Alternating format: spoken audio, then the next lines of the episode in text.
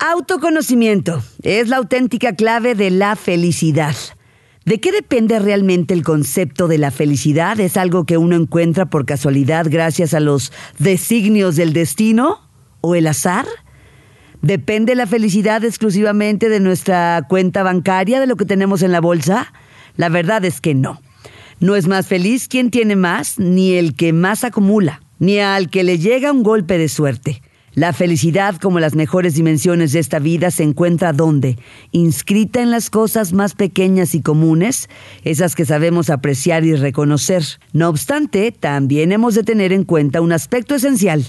Para ser feliz, primero debes saber qué necesitas, qué te define y cómo entiendes realmente este mundo que te rodea. Aquí entra el autoconocimiento. Es la clave primordial para ser felices, para regular nuestras experiencias internas y ver con mayor humildad e integridad cómo somos y lo que necesitamos realmente. ¿Lo sabes tú? No hay felicidad sin autoconocimiento. ¿De qué modo podríamos definir entonces el autoconocimiento? No es otra cosa más que la capacidad de controlar las experiencias internas, ser más conscientes de nuestros estados de ánimo y actuar de acuerdo a ellos. Soltar el miedo e ir más allá de nuestra zona de confort. El autoconocimiento es un pilar de la inteligencia emocional que nos permitirá actuar de acuerdo a nuestros sentimientos, pensamientos, creencias y valores.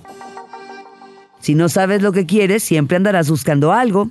Si no sabes apreciar lo que tienes y lo que eres, vivirás siempre frustrado.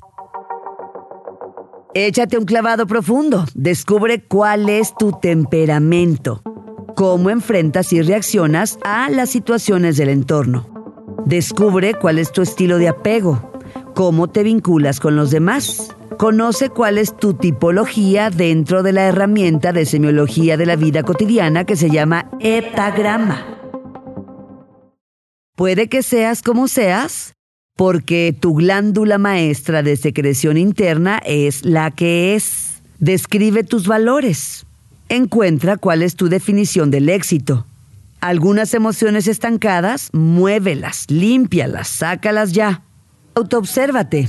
Activa tu memoria autobiográfica que está guardado ahí. ¿Qué tanto te valoras? ¿Cuál es tu autoconcepto? Que no es otra cosa que la imagen que tienes de ti mismo. Y finalmente, autoaceptación. ¿Realmente te reconoces tal cual eres?